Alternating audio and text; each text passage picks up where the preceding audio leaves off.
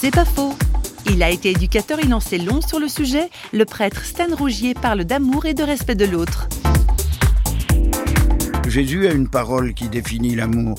Soyez comme votre Père qui fait briller son soleil sur les méchants comme sur les bons, qui donne sa pluie aux injustes comme aux justes. Autant dire en résumé, soit pour l'autre ce que la lumière et l'eau sont pour la plante. Achète un beau géranium, laisse-le à la cave et ne l'arrose pas, et puis tu viens le chercher un mois après, t'as plus rien. Et le soleil et l'eau ne modifient pas la plante. Il y a un respect profond.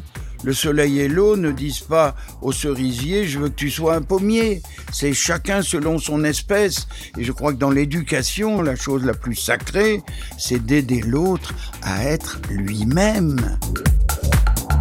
C'est pas faux, vous a été proposé par parole.ch.